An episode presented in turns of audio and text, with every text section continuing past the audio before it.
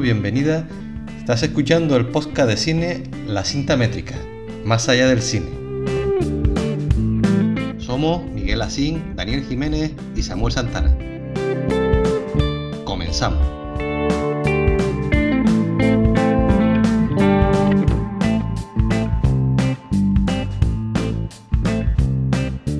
Vamos, Miguel, cuando tú quieras. Pues comenzamos la cinta métrica más allá del cine, nuestro capítulo número 55. Hoy vamos a hablar de las películas eh, Fresas Salvajes y Green Book. Comenzamos. Comenzamos. Comenzamos. Bueno, pues eh, me toca a mí hacer la presentación de, estas dos películas que como dije al final del último programa, me apetecía de nuevo salir a la carretera y volver a tocar el tema de la, de la road movie.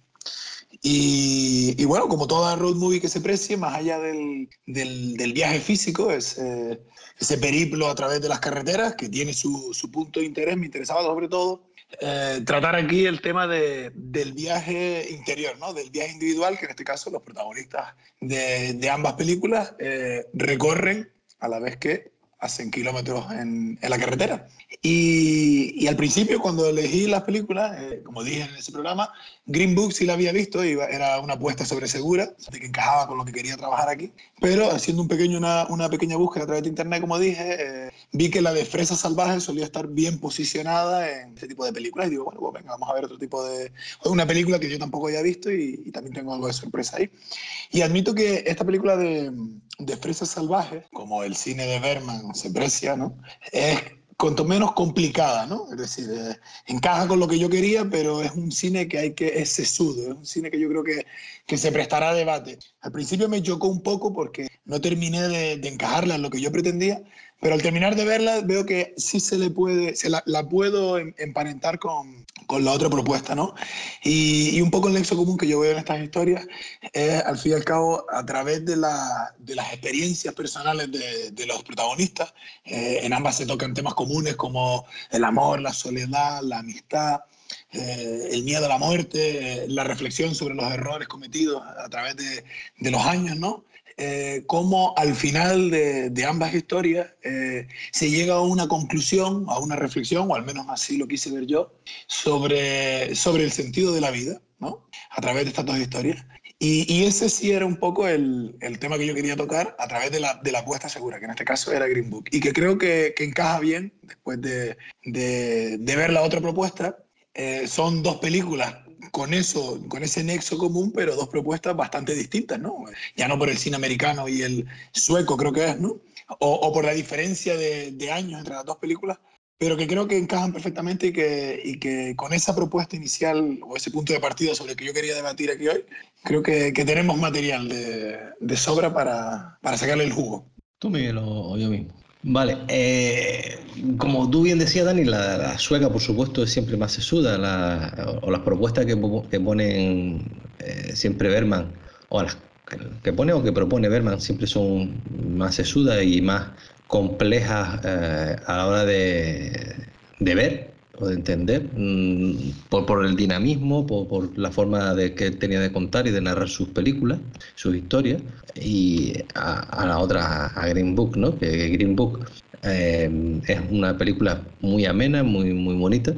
Por, no sé si bonita a lo mejor es la palabra exacta, ¿no? De, por todo lo que se debate o todo lo que, o todo lo que sale ahí en, eh, en, eh, en la película, pero a lo mejor más que bonita, más, es fácil de ver, digamos, es fácil de entender. Eh, el nexo que, que, hay en las dos son las relaciones humanas, ¿no? Eh, tú, y, el viaje que tienen tanto los, los protagonistas de, de Fresa Salvaje como Green Book tienen un, un viaje y, y, en ese viaje, más allá de, de salir a la carretera, de, eh, de ir de un, de, del punto A al punto B, es también el viaje de, de, vida que tienen, de conocimiento, de, de conocerse ellos mismos, de, de, conocer gente, de ver otras formas de vivir. No sé, es, yo creo que es un poco el, el nexo común también de, de, todas las road movies que hay, ¿no? De siempre es eh, el viaje interior de los personajes que se suma al viaje externo de, de todo ello. Y, Y lo, interesante muchas veces de estos viajes no es lo que ocurre dentro del coche o dentro del tren o dentro de la guagua de donde se haga esa road movie, ¿no? sino también lo que pasa en cada parada.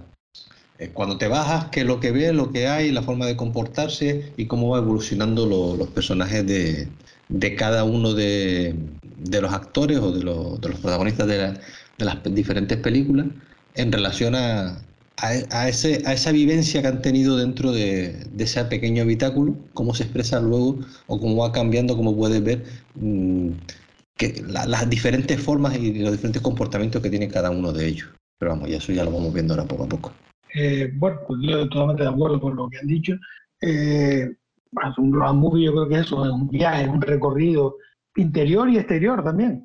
Eh, vamos a ver, siempre que la película de, de Ingmar Bergman, a mí mm, reconozco que es una, es una película de Bergman, en general me encanta el cine de Bergman, pero esta película en concreto no, no me terminó de, así como Persona, que también la vimos en el programa y me flipó y me encantó, esta me dejó un poco, no sé si por la línea, la línea argumental que tiene, pero en relación a Road Movie sí hay una cosa que me gustó. Vamos a ver, la Road Movie, como he dicho, como han dicho ustedes, es un recorrido. Y aquí me parecía interesante porque es un doble recorrido. El recorrido eh, físico de coger el coche y desplazarte a otra ciudad, donde te relacionas con una serie de personajes, desde tu nuera hasta una gente que recoge y que no conoces de nada, eh, se confronta en este caso también con un recorrido vital, ¿no? Porque la película creo que hace un recorrido por la vida del personaje eh, que inicia este viaje para recibir un homenaje, ¿no? Entonces me gustó eso porque, porque aparte del viaje ese que hacen físico de, desplazarse de un lado a otro y todo lo que supone ese viaje, la película cada vez que iba pasando, cada vez que iba parando en algunos destinos, pues iba, era también como un, un compartir con los, con los espectadores eh, su, su, vida, su vida, todo lo, que había vivido él de joven o de, determinadas escenas que, que, él había vivido de joven eh, en su vida, ¿no?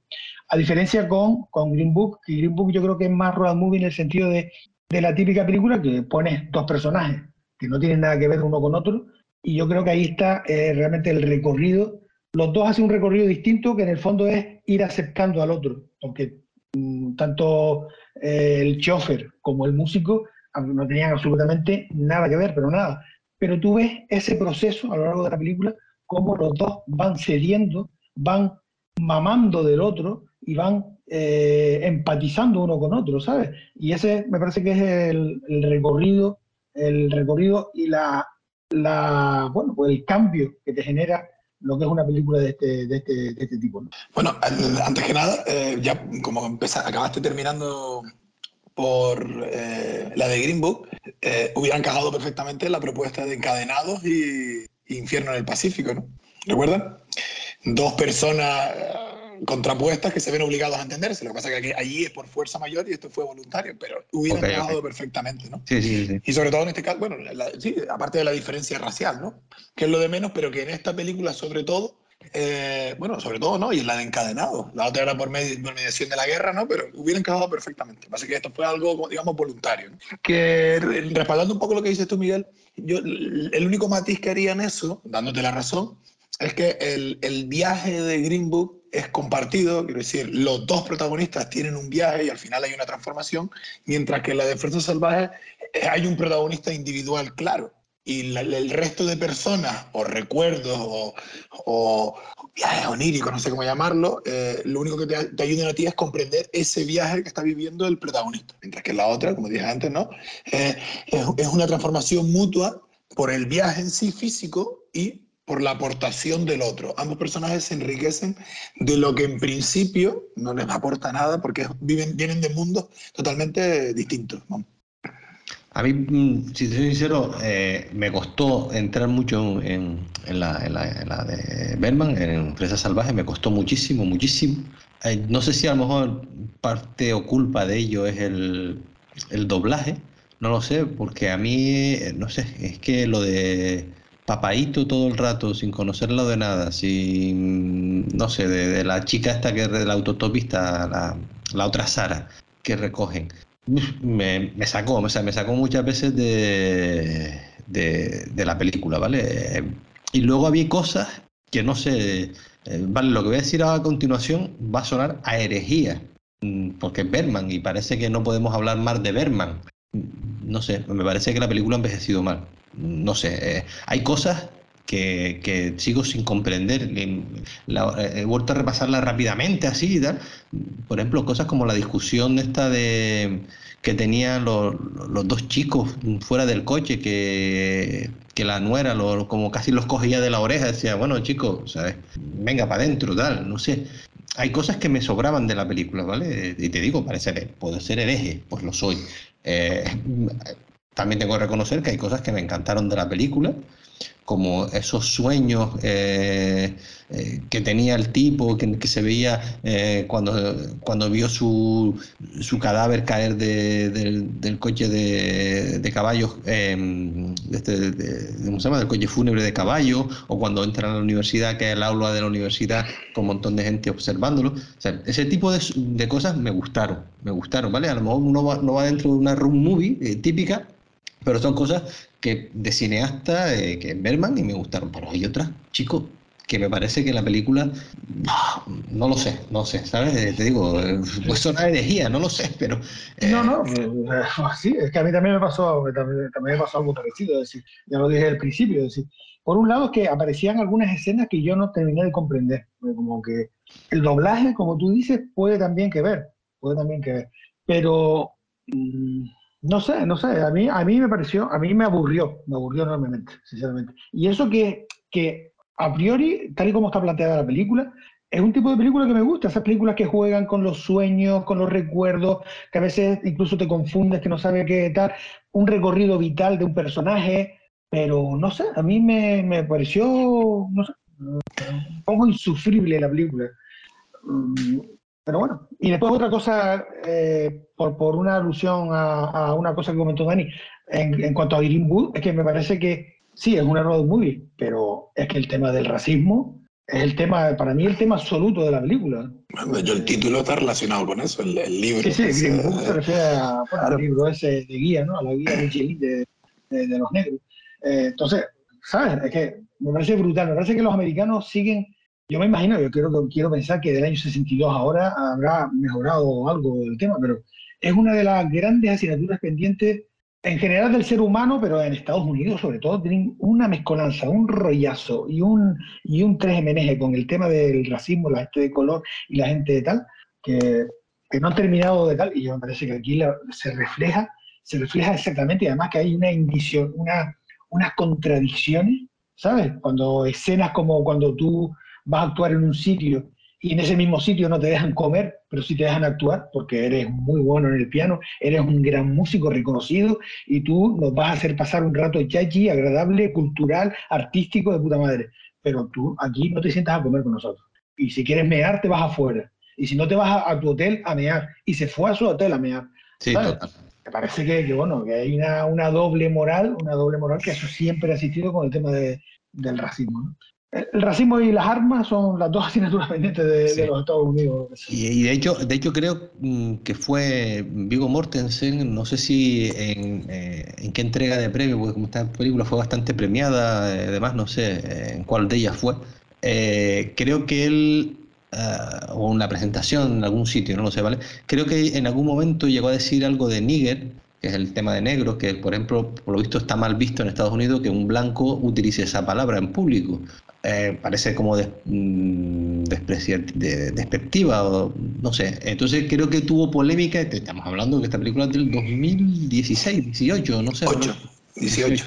Pues fíjate, pues del 62 al 18, Miguel, unos cuantos, por, por, por, comentar lo que tú decías, ¿vale? De, de, de este racismo que, claro, a nosotros nos coge muy lejos, entre comillas, mm, pero que, que sí, que, que, todavía siguen con, esta historia. Bueno, y hace poco, ¿no? las, revueltas que han tenido en Estados Unidos por, por los asesinatos indiscriminados de, por manos de la policía de algunos negros y demás, ¿no? Entonces, em, siguen metiéndose en, en esas historias. Y, mm, ya se me fue también un poco de, de, la cabeza lo que iba a decir, que era, eh, sí, bueno, era un poco eh, del director de, de Farrelly, ¿no? De, claro, cuando tú ves que Peter Farrelly, hombre, eh, mm, dice, la comedia, tal, no sé qué, el absurdo, que, que, es lo que siempre ha hecho con, con el hermano. La película tiene, por supuesto, partes de comedia que, son. Que, pero que están bien traídas, que no, que no, no, no les sobra ¿no? al personaje. Y, por eso decía a lo mejor lo de antes, lo de película bonita, ¿no? me, me, recordé un poco cuando mis padres ven una película y les gusta y dicen, ay, qué película más bonita, ¿sabes? Da igual que haya sido triste o no, sino que cuando le gusta, qué bonita. vale, sí, pues no sé, pues a lo mejor esta está dentro. No, no, no quiero pecar en el rollo este de, del buenismo, ¿no? si la película es buenista, pues es buenista y, y también son tan válidas como, como la, la otra, la de Fresa Salvaje, que no es a lo mejor tan, tan buenista, aunque, eh, aunque, aunque vaya dentro del mismo tono, no lo sé, ¿vale? yo, creo que la, yo creo que la película está, tiene eh, justo muy medido, tiene muy medido una película que es un drama, porque está contando un drama, pero tiene ese punto de comedia justo para no cagarla, es decir, para, saber cómo contar las cosas desde un punto de vista de comedia, porque te ríes, en algunos casos te, hay escenas en las que, bueno, esa, ese confrontamiento de, de, ser diferente llevan a, bueno, a situaciones, pues, que, bueno, curiosas y tal. Y yo creo que es por eso el secreto, porque está yo, yo entiendo lo que tú dices cuando eso, la típica película bonita y tal, campeones, o yo qué sé, ¿sabes? Ese tipo de películas. Y esta es de ese tipo de películas, pero yo creo que está muy bien realizada, está, yo creo que está bastante bien medido, tanto no excederse en un dramón y, y usar un poco el humor y la comedia para frivolizar un poco y hacer más agradable ese drama que se está contando. Que, bueno, por puntualizar una cosa que dijo Samu antes, ¿no? Sobre el tema de, bueno, y tú, Miguel, del, de cómo ha avanzado el tema del racismo que queremos crear en Estados Unidos y tal. Ten en cuenta que está ambientada, esa película está ambientada en el 56, o sea, está contando una historia que hasta hace 65, 67 años estaba sucediendo todavía. O sea, que no fue, el, no fue hace 100 años, no, fue hace 66, 65, 62, 67 años. 62. Está 62. No, está ambientada en el 56. Ah, pues, pues a mí. Sobre el 56. Pero vamos, que en cualquier caso. Vale, vale. Antes, bueno, son seis años de diferencia. Antes de ayer. Pensé que era el. No sé por qué me suena la película que salió algo de que estaba en el año 62, pero bueno, no importa, no importa. Creo que fue en la, la referencia que. Creo que fue la referencia cuando está en el hotel, al final en esa escena, cuando le dice, ¿conoces los Boston Celtics? Le dice, pues hace no sé cuántos años, y le, y le, menciona eso, el campeonato del 50 creo que es, hace seis años, entonces claro, ahí es donde lo, medianamente lo atillo. Bueno, por, por centrarnos un poquito, eh, como dije al principio, eh, a mí perdona, me interesa... perdona, lo del 62 es porque en la sinopsis pone que es el año 62, no por otra cosa. Pues a mí me, pareció que dijo lo del 50. Pero no, pero bueno, que da igual. Uno, da igual, vamos a ver. No, yo, yo la idea de que... La sinopsis pone que es año, año 62, ¿vale? Da igual. Pero sí que es verdad que dice lo de los puertos Celtics de, que puede ser, ¿sabes? Que no, no hay nada. Pero vamos, que era por, puntualizar que eso fue ayer, quiero decir. Sí, sí, sí, sí, Parece que ocurrió hace una vida y el otro día.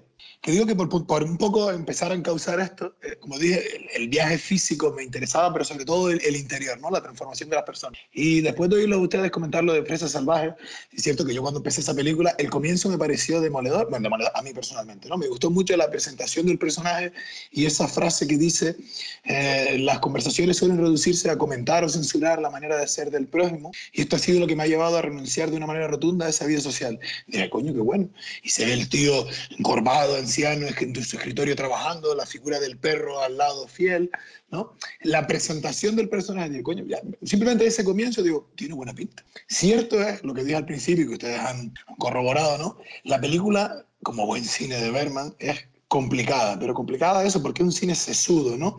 Y pienso que, que tras ver la película y un poco reflexionar sobre ella y también cuando vi lo del coloquio, eh, la entendí mejor.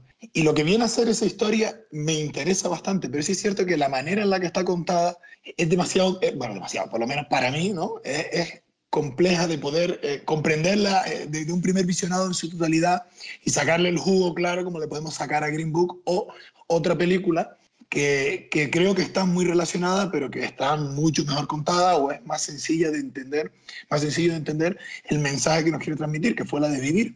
Y voy, eh, una persona que está al final de su vida, que por una razón a otra sabe que le queda poco tiempo, y como en el personaje de Vivir dice, me quedan cuatro días, quiero hacer lo mejor que pueda estos cuatro días. Y termina tranquilo porque sabe que se ha redimido de esa manera.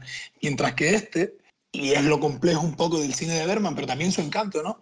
Eh, esa explicación te la da a través de esos sueños oníricos que tiene y que tú tienes que interpretar si es que lo consigues o no. En este caso, el personaje nos lo presenta como un tío déspota, solitario, aislado del mundo, y que ese, ese sueño que tiene, que yo lo que entendí un poco ahí es como la muerte se acerca, ¿no? Es lo que le hace, pues mira, voy a aceptar ese premio y emprendo el viaje, ¿no?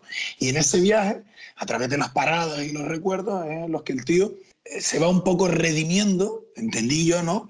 Al ser consciente de que, eh, de eso, de que ha sido un déspota, de que ha sido mal encarado, de que, ha alcanzado el éxito profesional y personal en cuanto a lo laboral, digamos, ¿no? Pero en las relaciones humanas, con su hijo, con su nuera, con su casera, con su familia, cuando se ve más joven, ha sido un completo fracaso. ¿no? Y el hecho ese de, confrontarte a la muerte, y repito, esta es de la película, es lo que al final del camino pues eh, se da cuenta de que eso no ha merecido tanto la pena y yo lo entendí en esa escena final en la que ya ha recibido el premio, eh, su hijo y la nuera se van de fiesta, pero él tiene un acercamiento más afectuoso con ellos, ¿no? Y es como cuando se acuesta que parece que ya, pues mira, me puedo morir en paz, ¿no? Es todo como muy a través de imágenes y simbolismo, pero fue lo que yo quise entender. Por eso digo, el mensaje de esta película, lo que viene a ser el mensaje, me gustó, pero la manera de estar narrada es lo que es jodido, vamos, es, complejo. Pero el mensaje es muy bueno. Y a diferencia de, de Green Book, claro, eh, es que ellos todavía no han llegado al final del camino. A, tiempo se han dado cuenta de que no es necesario llegar hasta ahí para decir, no, aquello no mereció la pena, ¿no? Mi interpretación. A mí me hizo recordar, Fresa Salvaje me hizo recordar a Vivir. Y sabía que tú lo ibas a decir, lo sabía, es que lo sabía. Porque, por cierto, algún paréntesis, bueno, un paréntesis. Yo creo que ya en la cuarta o quinta vez que tú compras Vivir eh, en un programa, ¿no? Lo cual digo que a lo mejor estaría bien a lo mejor plantearnos lo de la nueva versión de la nueva versión que se estrenó, no sé si se estrenó ya en el cine, la versión americana, creo que es de, de Vivir. pero sí, yo, pero es que yo no quería haber dicho nada porque sabía, es que sabía que tú, que estar. Y la película me recordó, decir, ese comienzo, y coincido contigo, ese comienzo presentado de personajes me gustó mucho y el primer sueño. El primer sueño que es demoledor y es el que decide, el que le hace a él reaccionar para hacer ese viaje eh, en coche y él mismo perderse con, con, sus recuerdos para ir hacia el homenaje. Pero sí es verdad que, igual que la otra, Green Book, pues me recordó un poco también a, a, Intocable, la francesa, o incluso me recordó también a Paseando a mi Daisy, pues esta me recordó a Vivir. Es que siempre digo lo, de vivir porque yo creo que si analizamos el grueso de, las películas que hemos visto al final y que tienen una temática similar, ¿no? que, son, que tienen algo de profundidad, ¿no? Eh, al final siempre acaba llegando a la conclusión de que el éxito tal y, tal y como socialmente está entendido no es nada. Y, nos encontramos a personajes como la de, la de El crepúsculo de los dioses, que fue de Baby Jane, que han alcanzado la fama, que han, han tenido notoriedad, que mientras la tuvieron estuvieron arriba y genial, pero luego si mueres solo no eres nadie. Que fue lo que le iba a pasar al de vivir y lo que le hubiera pasado a este personaje de, continuar, de, no haber tenido ese sueño, probablemente, digamos, ¿no? Y, pienso que, que, al fin y al cabo ese es el sentido de la vida al, al, que iba, al que me remití al principio de la presentación, ¿no? Que es lo verdaderamente importante. En la película de Green Book cada uno tiene su ideal, su, su manera de entender la vida por lo que ha mamado, por lo que le rodea, etcétera pero al final esas barreras se caen como se, como se cayeron en, en, la de encadenados e infierno en el Pacífico. Hay algo más importante que esas esos ideales que tenemos en la cabeza, que creo que también lo mencionamos en, el, en el, díptico de Clint ¿no?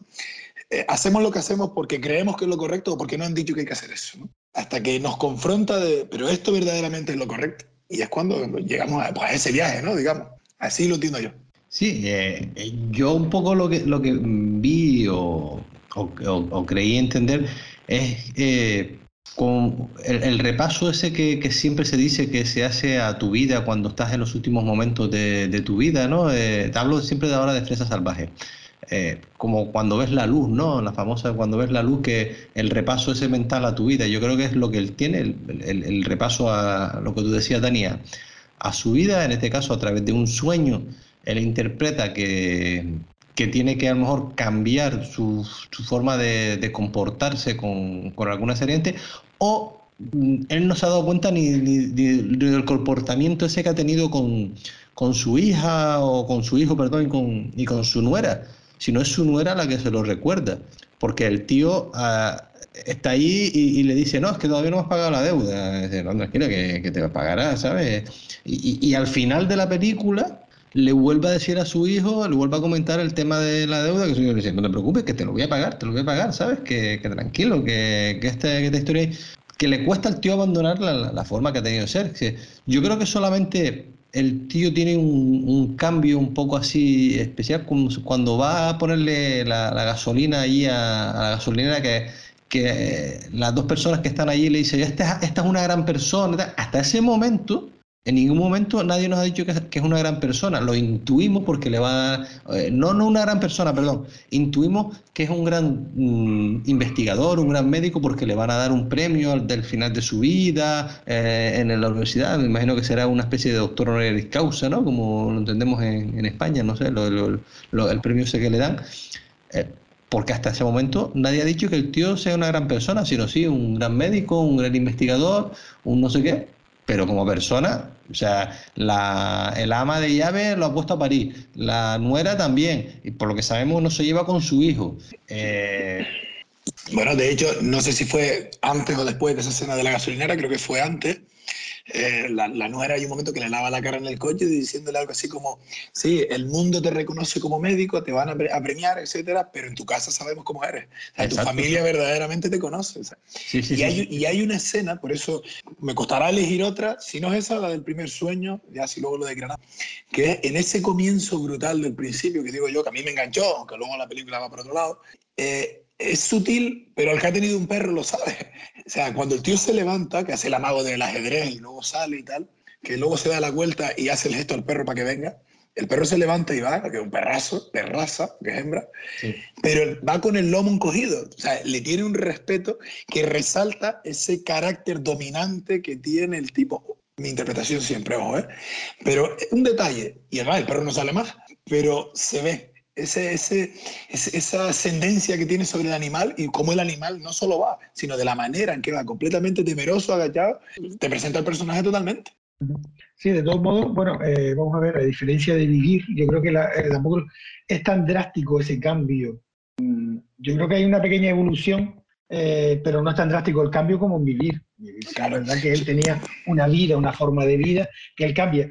Aquí quizás es más su forma de ser, una persona seria, una persona seguramente intransigente, seguramente fue muy, muy recto con los hijos, la educación que y tal, era muy suyo, muy personal y tal, y eso es difícil cambiarlo. Por eso el nivel de, conversión no se ve tan claramente como se dio en vivir, porque, porque, vivir eran, hábitos, eran formas de, comportarse y tal, que si podían, si podían, se estaban más a ser cambiadas. Bueno, de hecho, el de vivir, al fin y al cabo, lo que había hecho simplemente era aislarse en su trabajo. Se privó de todo lo demás y cuando dijeron te quedan dos días, pues lo intentó. De hecho, no, cuando vimos esa película no la habíamos asemejado a Cuento de Navidad por los diferentes personajes que la hacían ver en su vida, ¿no? El fantasma de Navidad pasada, presente, etcétera, ¿no? Para que él se diera cuenta de que aprovecharon y, y, en esta, y, en esta, y en esta también, eh, si, se cuentan los, dos o tres sueños que tiene, puedes, puedes asemejarlo también a esta historia, ¿no? Porque el tío cada vez que tiene un, sueño raro, ¿no? No cuando el tío piensa o sueña con, o tiene esas, eh, esas ideas de cabeza con, con, la casa en el campo, cuando en donde están las fresas estas salvajes y demás, ¿vale? Sino hablo de, los sueños, que es el de la muerte, el de la universidad y no recuerdo cuál es el, otro que tiene. Y son tres, creo, ¿no?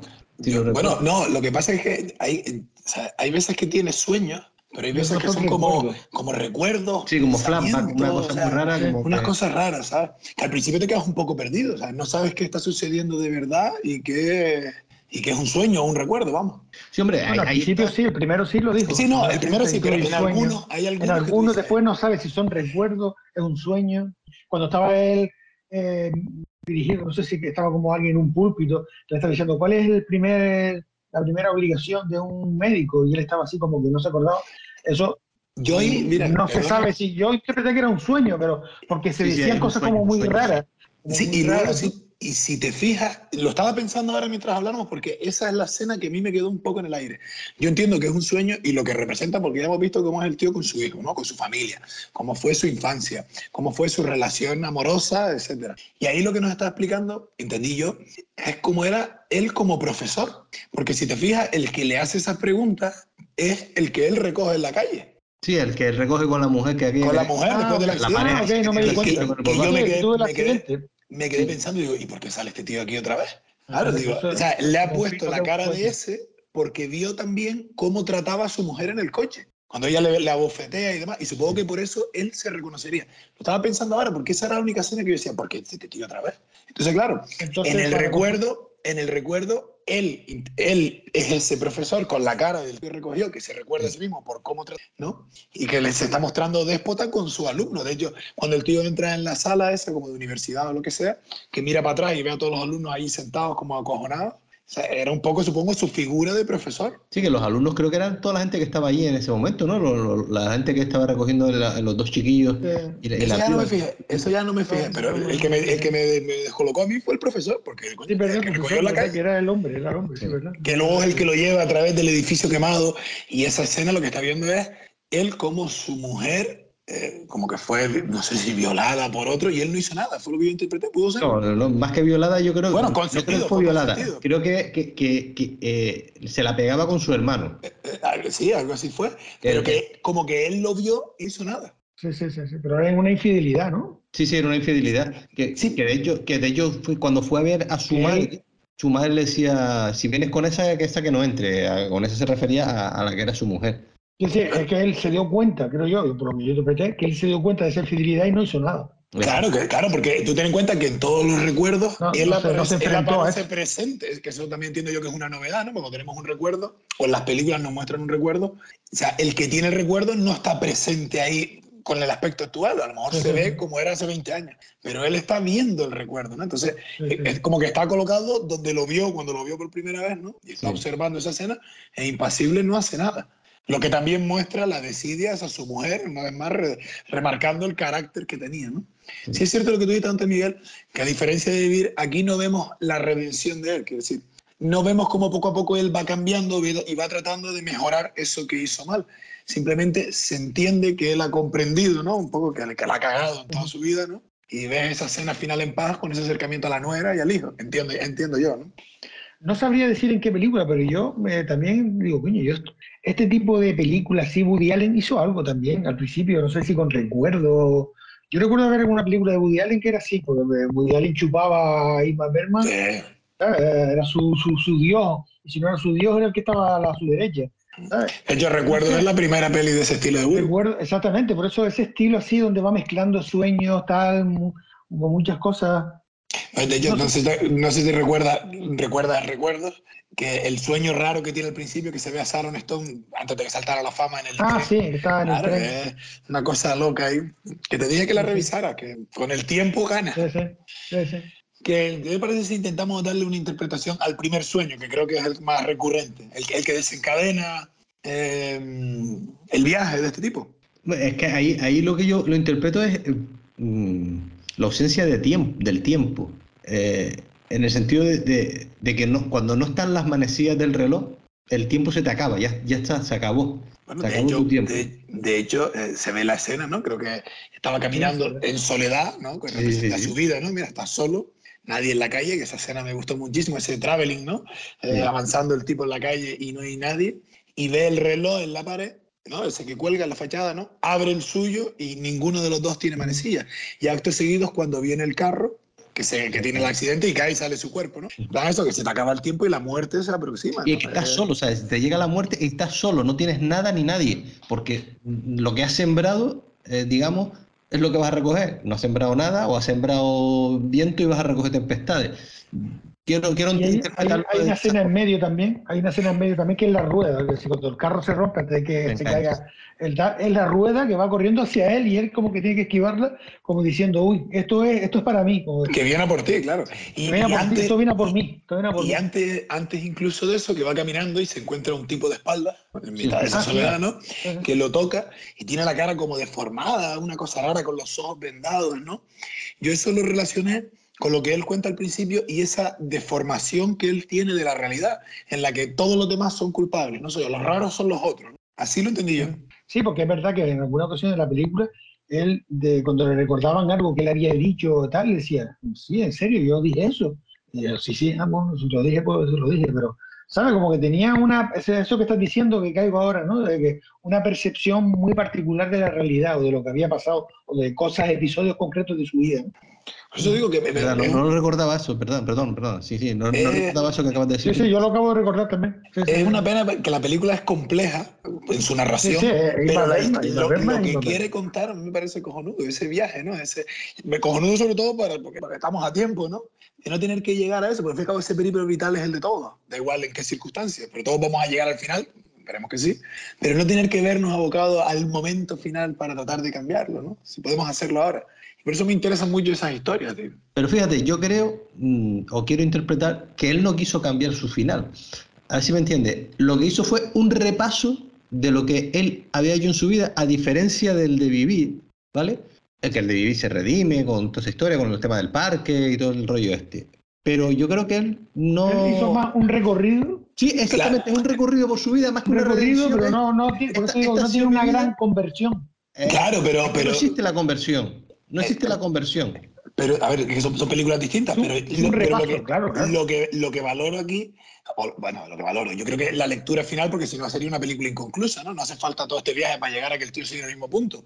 Es que por lo menos el reconocer, y, y eso se entiende por todos esos recuerdos de que la ha cagado, ya es el primer paso para querer cambiar, aunque luego ni le dé tiempo porque se acostó y no se levantó. Pero es, es ese viaje ¿no? en el que admito que todo lo que tengo, todo lo que se muestra eh, de manera eh, velada en ese sueño, es lo que es su vida hasta ese momento, ¿no? Fíjate, yo, yo fíjate, eh, yo mm, con la escena que me quedo, y ya lo digo ya, igual que tú dijiste la del perro, yo me quedo con casi con la escena final, la de el ama de llaves. Cuando el ama de llaves le dice, ya sabes que mi puerta está abierta, o algo así, lo que le dice, ¿no? De me voy a dormir, pero sabes que si te hago falta, Ahí revela toda su.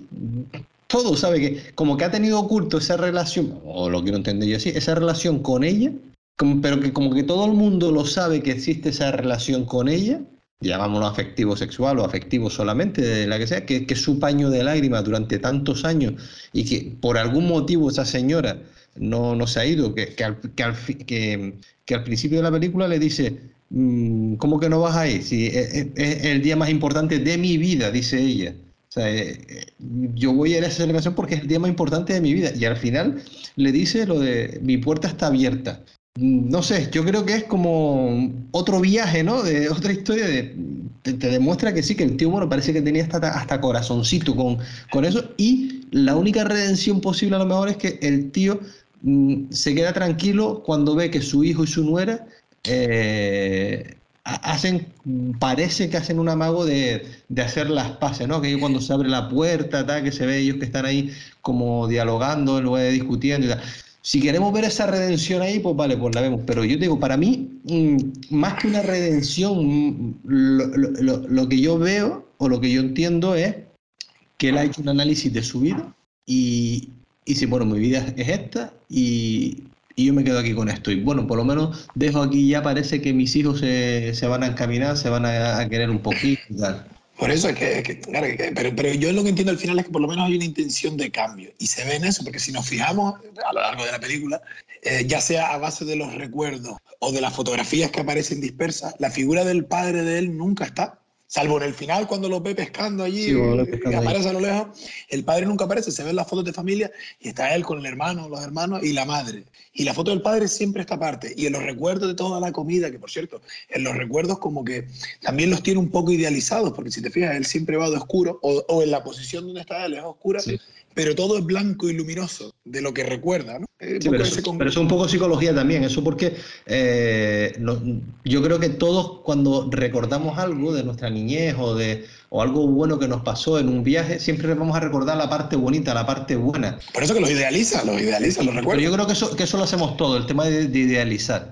Pero además de eso hay una escena que yo eso tampoco lo interpreté muy bien, no entendí muy bien, que está él en el coche y medio que se queda dormido y luego el que sale del coche es el hijo, que es cuando tiene la conversación con la nuera que le dice que no quiere tener hijos. Sí. Y ves que el hijo va a ser una pieza igual que él en el futuro. Por eso el hecho de que igual su, su cambio interior se ve manifestado en el exterior del hijo, en ese acercamiento con la mujer. A ver, es todo muy complejo porque digamos que esto entra mucho de la subjetividad y el detalle y tal. Pero yo es como quise entenderlo, porque es que si no la película no tiene un final. El tío termina igual que empieza. Hombre, vamos a ver, no es esa conversión que había en vivir, pero es un reconocimiento de él como que se da cuenta Exacto, de que ha habido tal. No va a haber un cambio, porque no va a haber, además ya no lo va a dar tiempo. No le va a dar pero tiempo, sí llega a ese reconocimiento de darse cuenta de que, bueno, porque su vida pues, no ha sido la más, la más correcta o la más, sobre todo con, en relación a él con los suyos, con sus alumnos, con sus pacientes, con su familia también. Yo creo que lo más cercano, lo más dramático es su relación con su, con su hijo, ¿no? Con su hijo y su nuera. Eh, y bueno, yo me quedo de las escenas, yo me quedo con el primer sueño. El primer sueño. También es verdad que después yo ya me perdí un poco también en la película, entonces el primer sueño a mí me dio unas expectativas. El inicio de la película, esa presentación, y el inicio y el sueño ese que tuve a mí me dio unas expectativas, lo que a lo mejor me subió mucho y después me, me, me, me, desconcertó mucho la película, ¿no? De hecho, estoy agradeciendo bastante el debate porque estoy valorando incluso más, más de, lo que yo había valorado la película en positivo ahora, ¿no? Pero bueno, me quedo con el sueño, con ese encuentro con la muerte, que al final es un encuentro con la muerte y al final que la muerte te, tú ves cómo está saliendo del ataúd y además te agarra, ¿no? Y, la escena de la rueda y la del reloj, como dice, falta tiempo, se me pareció magistral. El sueño me pareció magistral, vamos. Una imagen vale más que mil palabras, pues es, es, el sueño. que sueño pesadilla. y luego, si te fijas, el reloj que él saca, no el de la pared, sino el que él saca así las manecillas, es el que luego le entrega a la madre, como el reloj de tu padre, que tampoco tiene las manecillas. Sí. ¿no? Un poco eh, como que ya lo había visto, por eso lo recuerda así, ¿no? sí, por eso. Y que va a acabar en el mismo camino que acabó su padre y que si no hace nada, ahí terminará su hijo también.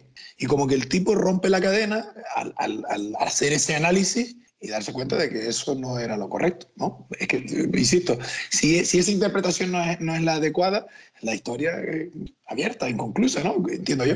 No, sí, y, y, ahí hay una, una, una parte que, que de la película que yo todavía sigo sin comprender mucho, a lo mejor también porque me perdí un poco como me le pasó a Miguel, es el tema de, de, la, la, otra Sara, no, no su... La chica, la joven. Sí, la, la, la autotopista la que recoge. Uh -huh.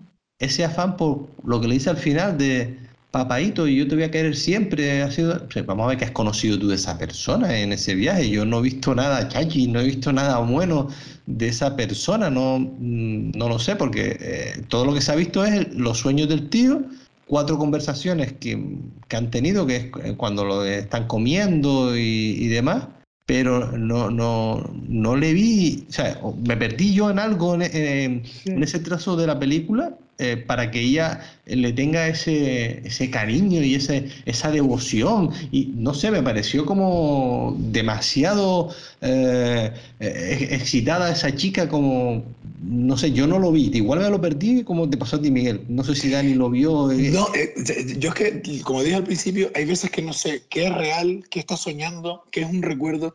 Y en cosas como esa me pregunto, ¿realmente recogió a esta gente? O sea, es que no lo sé porque son los que aparecen después. Es que no lo sé, ¿sabes? Que vete a saber. Porque, no, si te fijas, porque si te fijas, la actriz, bueno, eso ya luego es una cuestión de casting, ¿no? Pero a lo mejor no es casting, sino que está hecha con ciencia. La que interpreta a su prima es la misma actriz que hace de Sara. Claro, es que las dos Saras, que las dos se llaman Sara. Por eso. Claro, son las dos Saras. a propósito seguro, vamos. Por eso, está a través de, ese, de, esa, de, de, esa imaginación de que está recogiendo a estas personas y del trato que está teniendo con ellas, tratando de mejorar lo que no pudo hacer en su juventud, vete a saber. Por eso digo, me quedo un poco a mí, en, lo estoy entendiendo, no lo estoy entendiendo, por eso digo que la, la película es compleja, ¿sabes? Sí, sí, pero a mí me llamó mucho la atención esa, esa, ese cariño desmesurado que muestra al final la chica. realmente, vamos a ver, ¿qué hemos visto en la película? Recuerdo, sí, el, el, el, el recorrido físico que han tenido, pero la película, como espectador, nosotros hemos, vivido, hemos, vivido, hemos visto más recuerdos y sueños que realmente la vivencia de ellos como para que esa chica tenga ese, ese, tan, ese cariño tan desmesurado hacia él, ¿sabes? Que parece que, es, que ha sido como un padre para, él, para ella, ¿sabes? No sé. Si me abrí también, coincido que me pareció también un poco exagerado, no sé. Y también me quedé con la duda, digo, me habré perdido algo porque... Digo, todo el rato llamándolo papaito y, ¿pero papaito por qué? Si yo, yo entiendo que entendido, abuelo, vale, venga, tal. Papito. ¿Eh? No, o papito. Papito, vale, papito. Entonces, pero no sé. Pero por eso, a ver, no digo que sea eso, pero por darle un, sentido, ¿no? Lo que siempre hacemos un poco aquí, ¿no? El, tratar de, encajar las piezas como la hayamos comprendido nosotros. Te fijas, al final cuando se van, que eh, ya creo que es la escena final, ¿no? Que él, habla con ella a través del balcón o de la ventana. Dice, bueno, nosotros ya hemos acabado, terminamos, ¿no? Y eso sucede justo antes de que luego el tipo se acueste y que entre la nuera con el hijo. En plan, por darle una explicación como siempre, ¿no? Eh, ya sanaste aquello que erraste en el pasado a través, aunque solo sea mental, ¿no? Y, al ser mental, pues, al ser consciente de que te equivocaste, pues, al fin y al cabo, lo que piensa es lo que siente o lo que siente es lo que piensa, el orden no sé. Pero en su cabeza, con esa supuesta relación con esta chica, ficticia o no, no lo sé, un poco como que ha arreglado lo que enturbió con, su, con, con la Sara del pasado por intentar porque, encajarlo, ¿sabes? Por intentar encajarlo. Que, es que lo, lo, yo creo que no, nos quedamos siempre, o, nos quedamos lo, lo, claro de la película, o para mí lo claro de la película es un viaje de, de quién soy, a dónde voy, eh, hacia eh, qué he hecho, qué, qué, me queda por hacer, sea, una, un poco un, una meditación existencial. Que, que, que, es maravillosa, ¿vale? Que, que, que se conjuga eh, tanto en el viaje físico que hablamos al principio, de, de, del punto A al punto B, más el viaje interno que, tiene sobre todo este personaje, ¿no? Que es el protagonista. Incluso el viaje interno que puede tener la, la nuera, que en ese cambio de, de, esa actitud de intentar, bueno, de, arreglarlo con, con su marido. Pero eh, porque incluso puede hay un, un viaje de amor, lo, eh, de amor de, de, de, del, del, padre al hijo o de la, del suegro a la nuera, ¿vale? Pero sigo sin ver el, el, de esa, esa historia desmesurada de, lo, de, los tres chicos que, que, casi estoy por comprarle la, la idea a Dani de, de fue un sueño, no lo recogieron en ningún momento, ¿vale? Pero no lo sé, no lo sé, digo, Además, es un poco surrealista la escena de, de, de, no de los tres chicos, cuando recogen a los otros dos del accidente, eh, sí. que creo que están empujando el coche para que la arranquen, y, y el, el, el, calvo, y el, eso, y, y, el calvo, el que, el que, el que abofetea, lo, al que la mujer lo abofetea, que es el que ve en su sueño recordándose así de profesor, como que se intenta ir con el coche hasta que pincha la rueda. Sí. O sea, es una cosa muy rara, por eso digo, ¿qué es sueño, qué es real? No entiendo. Cuando, cuando ya ellos dos no pintan nada, la, la, la, nuera es la que le dice, mira, bájense de aquí porque no son un ejemplo para estos chicos. Ella, ella también tiene una actitud paternal con los niños que acaba de conocer. Una cosa muy rara. Que, sí, que tú dices, bueno, si, si, si, si el, el, tramo este de película no lo, no lo pones, tampoco pasa nada. O sea, no, no, no me cuentas nada nuevo, ¿no? No, es que te digo, no, hay cosas que se me van, hay cosas que se me van. Y hay cosas que, como decía Miguel, gracias al debate que estamos teniendo, hay cosas que, que veo que, que, que, sí, que la película es una peliculón, ¿vale? Pero, uh, pero yo creo que es más peliculón por planos, por historias en concreto, tal, que por el desarrollo en, en general, ¿sabes? Porque hay cositas que... Sí, la, narra la, narración es compleja. Sí, sí. Digo, igual, igual, igual, que me gustó mucho la, la parte que está con la madre, que ahí se demuestra, eh, al, ver a la madre, tú puedes entender por qué el hombre ha sido así. Dice, hostia, claro, teniendo, teniendo esta, esta señora de madre, eh, como para no ser así. O eres así o, te vuelves loco, porque la tía es, vamos, una machacadora eh, brutal. Pero no sé, no sé, de verdad. Creo que lo voy a comprar a Dani la, la historia de. Y la cosa es que, y la cosa es que si, si realmente ellos no estuvieron y, y, la nuera les dice, mira, bájense del coche porque no soy un ejemplo para estos chicos, te empiezas a, a, pensar si la nuera realmente estuvo en el coche también y no con, la, con el hijo. Porque eh, luego la primera vez que se ve es en la cama. Quiere decir, cuando ella, él se va a acostar, que entra él con el hijo. Desde que, llegan al, desde que llegan al sitio donde le van a entregar el premio hasta esa escena no se cruzan en ningún momento. Entonces, claro, de repente se odian todo el viaje o se están echando esas cosas en cara y en esa última escena ya pasó todo. ¿No se ven antes? No, no, no sé, o sea, Sí, sí que ven. Es que todo eso que tú estás diciendo es después de la celebración, Dani. Después de que le han dado la, el premio. Claro, al final, al final. Sí, pero ya pero, pero se ven antes, se ven antes. Pero cuando, por eso digo que él, cuando durante, llega Claro, pero por eso digo que si todo el viaje en el coche ella está también. Sí, sí, sí, claro, porque además es la que conduce. Porque si él... Y, y estaba en la casa. Y es la que conduce, y, está en la casa con la madre y todo. Pero no, pero yo lo digo por lo de por, por comprarlo de que eh, los chicos realmente no tuvieron eso, eso no te lo compro, te compro de los pasajeros. Ah, no, no digo, no digo que lo sea. No digo que lo sea, pero que si ellos realmente no estuvieron en el coche, no tiene sentido que ella les diga eso, salvo que ella no estuviera. Es lo único que digo. Sí, eso sí que no, no lo veo. Pero lo otro sí, lo otro puedo, puedo en algún momento determinado comprártelo. Pero esta historia no. Este es el, típico, la típica película que te gustaría tener los comentarios del director, a ver qué, qué, qué explicación da, ¿no? Mientras ¿Y en el programa de Garci no dijeron nada de esto? No. Ellos lo dan pues, bueno ya. En el programa de Garci lo que dijeron, y, estoy de acuerdo, es que si había una escena que sobraba era el debate sobre religión y ciencia. Esos temas recurrentes que luego copia Woody Allen, ¿no? que también le interesarán a él, ¿no? de la fe o la, etcétera. Y la conversación mientras tienen esa, esa comida, desayuno, cena, tipo eh, después del atardecer o la última, antes del anochecer, no, no antes del amanecer, no, es la última, después del anochecer. Antes del anochecer. Ah, antes del anochecer, que es la que hablábamos en Grecia, ¿no? De esas conversaciones, que en ese almuerzo es una, es una conversación distendida, pero que no viene a cuento de nada de la historia. es como un tema recurrente de él que está metido ahí con calzador por amenizar esa, esa conversación.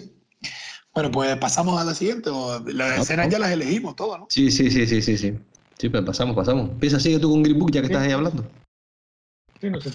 Bueno, pues eh, Green Book, como ya dijimos al principio, en este caso yo esta película la interpreté como eh, un, viaje paralelo entre dos personas que también tienen su propio recorrido. Y digo eso porque aparentemente, más allá de la dificultad racial que está viviendo el personaje de, del músico, eh, también tiene que cambiar. También tiene que cambiar y aprende del personaje de Aragorn.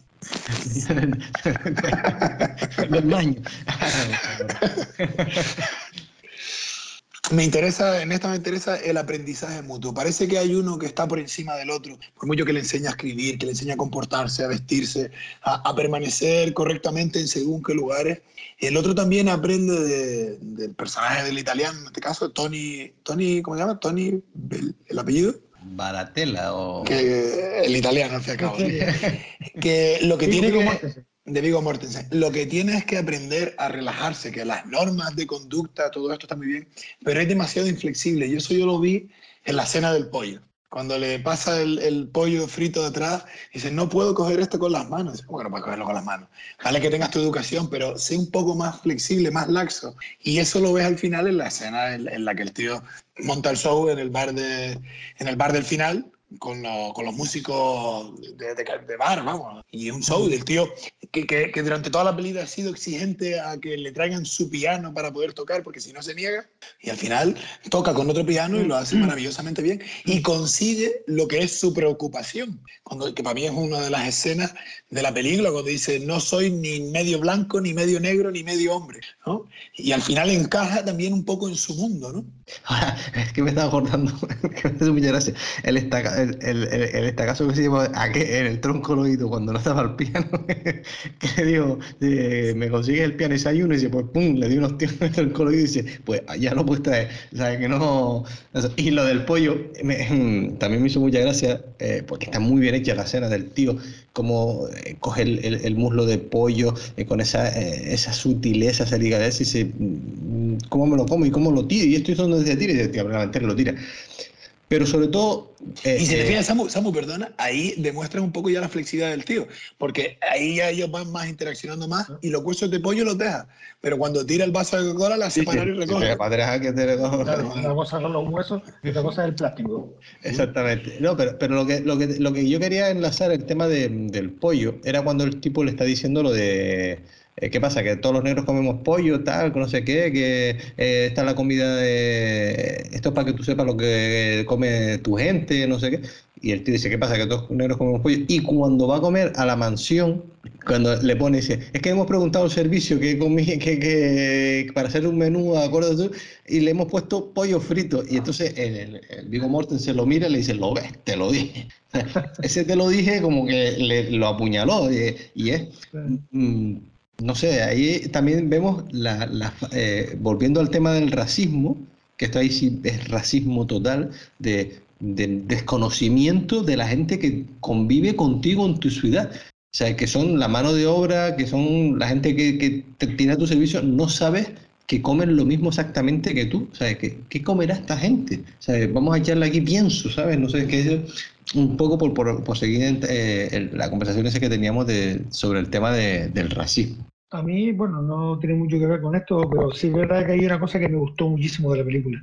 Y es, sin conocerse, la relación que se crea, la relación que crea él, el músico, con la mujer del otro. Es decir, sí. primero, cuando, primero cuando lo llama por teléfono, y le dice, oye, está, ahí tu mujer, ponme con ella, que ella no quiere y tal. Y le dice, oye, que, no sé si estás de acuerdo que voy a tu marido contratarlo para ocho semanas y tal. Ya se crea ahí un pequeño vínculo que ahí ya la deja un poco ya descolocada. Después lo siguiente son las cartas, ¿no? Lógicamente la mujer sabe que esas cartas no las está escribiendo él. Por lo menos lo que dice en las cartas no está saliendo de él, tiene, tiene una ayuda. Y quieras o no quieras, eso está creando un nexo entre el músico y la mujer, que se ve, que se concluye al final cuando llega a la casa y la mujer, cuando lo ve que está, se queda fascinada por él y le pega un abrazo y le dice, muchas gracias por escribir, por escribir las cartas de mi marido y tal. Pero me gustó ese vínculo que se crea entre dos personas que no se conocen, que tienen a alguien en común. Él, que es el marido de ella, y el, músico que lo contrata a él, ¿no? Y bueno, él es, es, que para él significó mucho también cuando le hace la entrevista de trabajo y le dice que y Vigo Mortensen le dice que está casado, ¿no? Y él se queda casado, esto va a ser un impedimento. Por eso ya a raíz de ahí se genera esa necesidad que él tiene o esa exigencia que él tiene de que, oye, de, de, no robarle eh, a esa mujer eh, su marido, ¿no? O por lo menos llegar a un consenso de que, oye, te voy a robar a tu marido ocho semanas. Y eso generó una unión ahí que me pareció muy bonita. De todas formas, hay que tener en cuenta que la película es partidista y, objetivamente, ¿no? Quiero decir, porque es una historia real y entiendo que fue así. Pero, eh, claro, hoy ya. O casi así. Vale.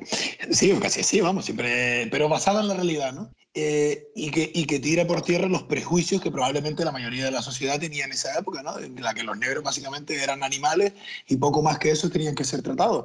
Y ves que por lo menos en cuanto a conducta social, a saber relacionarse, educación, etcétera, mejor que mucho blanco. Y se ve en este caso, eso no los hace perfectos, pero en detalles como eso, eh, el personaje del músico estaba muy por encima del, del, blanco en este caso. Cada uno tiene su historia personal, pero tira contra, bueno, tira por tierra todos los prejuicios que habría en el momento contra la sociedad negra en este caso. además, hay un detalle muy, muy bueno, que es cuando eh, vienen los, los dos chicos estos que son negros que vienen a repararle eh, no sé, algo le están reparando, no recuerdo. La fontanería de la cocina. La, sí, la fontanería, algo de la cocina. Beben de, los vasos y el, el, jodido coge y los tira a la basura, los dos vasos, que luego la mujer los recupera, por supuesto. Y acto seguido es cuando él va a la entrevista de trabajo y se encuentra con que es un negro que está ahí. Y, hay un detalle también muy bueno ahí, que es cuando eh, este chico, el músico, se sienta en el trono ahí como un rey ¿eh? Y, pues yo, estoy que estoy por encima de todo, tal, no sé qué. Y al final de la película, cuando vuelve a su casa, como yo, lo, es cuando mira el, trono, se sienta en otro punto de vista y es cuando a continuación se va a casa de, de este, de, Tony, ¿no? Sí. Eh, eh, Valelonga, Valelonga era, ¿no? Valelonga. Valelonga, esto era, ¿no? Sí, el capitán era triste. Y. y, y, y fantástico. el Capitán Fantástico. El Capitán Fantástico. Eh, y, ahí se ve es eh, cuando se cierra el círculo, ¿no? Cuando esa, esa, esa enseñanza, esa, esa historia que, que, se han dado entre los dos se ve también, ¿no? De, ya no solo todo lo que han vivido en el viaje, todo lo que uno ha tapado al otro, el tema de cuando, cuando lo, eh, eh, lo, detiene la policía, eh, todos, ¿no? sin, dejar ninguno O cuando los otros músicos le dicen, Tony, déjalo, déjalo, no, no te metas, mm, porque esto es como, tenemos que cobrar de, esta historia, que, que, haga lo que él quiera. Em, pero, yo ahí vi en, en, esa parte, la del trono, que, que, se ve ese plano del trono vacío y él sentado abajo, como que esa enseñanza, eso que tú decías, Dani, que se da en, el club de, de blues o de jazz, eh, cuando empieza el tío en, la jazz session aquel y empieza a tocar y luego se le unen los demás y, y, se da cuenta de, de, que, puede, que el tío sale diciendo, esto lo podía hacer una, una vez a la semana gratis, no, no me pasa nada. es música. Al final cuando vas a una jazz session, ves eso, que son músicos que se juntan todos y, tienen en común solamente que son músicos y, saben, y saben hacer música. Y ahí empiezan todos a improvisar, no sé qué, es otra música diferente a él, es un ambiente muy diferente al, que él está acostumbrado y sobre todo eh, el, no es el piano que él siempre quiere tocar, que es donde aprendió en Rusia seguramente a, tocar cuando se lo llevaron a la academia. Que yo quería resaltar y, creo que esto, bueno, lo comenté al principio, ¿no? Cuando hablábamos de, en, el díptico de, de, de Kling, el tipo es racista de verdad o piensa como piensa por el entorno. Y me voy a eso, ¿no? A los familiares o los vecinos que están ahí, el que llega de amanecida a trabajar y que hacen todo aquí, no, mira, mira, ¿cómo te atreves a dejarlo aquí con los negros estos que están trabajando, ¿no? Y hace el gesto de los vasos. Pero ahí tú ves el personaje y dices, este tío es racista. Pero a medida que avanza la película, y ya no voy al final cuando se estrecha la relación con el músico, el tío tiene gestos de o es un interesado, o no es racista, o el tío no sabe lo que es. Si hubiera sido racista de verdad, no, no va al trabajo. Y no se queda con un tío que le está hablando desde un trono, se larga de allí si no le parte la cara. ¿no? Se adapta y se adapta incluso por encima de, de, trabajo de lo que ha hecho siempre, ¿no? Porque antes de eso, los mafiosos italianos como que le ofrecen otra cosa y el tío dice que no, me va bien, tal, que luego va y empeña el reloj, o sea, que el tío realmente lo está pasando mal, pero antepone sus supuestos ideales a lo que ha hecho siempre. Entonces ya empieza a cuestionar esos ideales. El tío realmente es racista, va a estar repitiendo una conducta sin pararse a pensar si realmente lo es. Y luego incluso lo ves en el primer concierto de piano del músico, ¿no? El tío, vale, le importará una mierda el piano porque no viene de ese mundo. Pero cuando está jugando a los dados fuera, todos, todos los que están ahí son negros. No sé yo si un racista haría eso. Sea, no sé. No, hombre, está buena la reflexión, está buena la reflexión y el planteamiento está bueno porque, verdad, la escena primera te da a entender la escena de los vasos en su casa, te entender que el tío es racista. Pero yo no creo que sea racista, verdad lo que tú dices. Yo creo que se deja llevar por lo que es habitual. Oye, el racismo está a tu alrededor, pero él específicamente no es racista. ¿eh? Él se deja llevar y actúa como, como actuaría todos en su barrio. Aunque eh, las escenas que estás diciendo, añado una, la de la tienda cuando, cuando va a comprar el traje, ¿no? Él se queda diciendo, ahí faltó decir el tío, Sinceramente, no lo entiendo. claro, pero además pero ahí ya hay un poco de evolución en el personaje y tú puedes ver que se ha estrechado el vínculo con el, con el músico. pero, en esa primera, probablemente, nosotros vemos el plano del tío tirando los pasos, pero detrás de él la familia lo está viendo hacer ese gesto. Es un gesto que está respaldado por los que me están viendo. Como quiero, quiero que vean que realmente pienso lo mismo que ustedes, ¿no? Un poco así lo entendí yo. sobre todo porque luego no tiene nada que ver eso que hace en un principio con lo que hace después. Si él es racista, no coge el trabajo ese. No se va, con un negro. No se va no lo con un negro. Ni aceptaría que le hablaran desde el trono y él abajo. Y además que el tío es un busca vida, que se ve con la cena del sombrero. Que si, si realmente tiene que buscarse la vida, no coge eso. Ya era otra cosa. Sí, yo, eh, yo, ahí, mira, te iba a mencionar precisamente la escena esa, ¿no? que yo creo que el tío es un buscavida, un software viviente, y entonces, aparte que tú te cuenta que él también eh, no es, eh, él está señalado porque es italiano.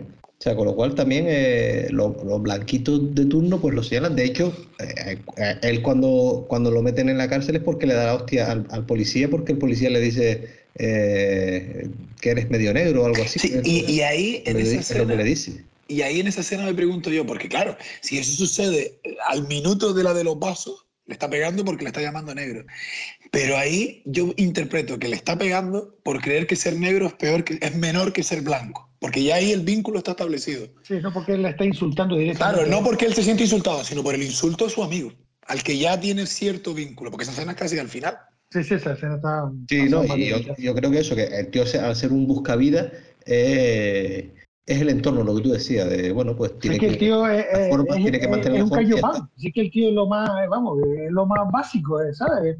Tampoco voy a decir que el tío no tiene capacidad de plantearse si es racista o no, pero su personaje es básico. Es decir, es una persona que, que, que, no le cuesta hacer nada, no sabe, haría cualquier cosa por, mantener a su familia también. Si es verdad que la película te muestra que él está interesado, porque el tío es un buscavidas y tiene que buscar sustento para su familia y no está dispuesto tampoco a comerse todos los días 25 perritos. Pero que yo creo que no hubiese tenido problema para buscar otro trabajo si él, siendo racista, no hubiese aceptado el trabajo que le ofreció el músico. No, como tú te cuentas también, la película es uno de los guionistas su hijo. Es supuestamente uno de los dos niños de la película, es uno de los guionistas.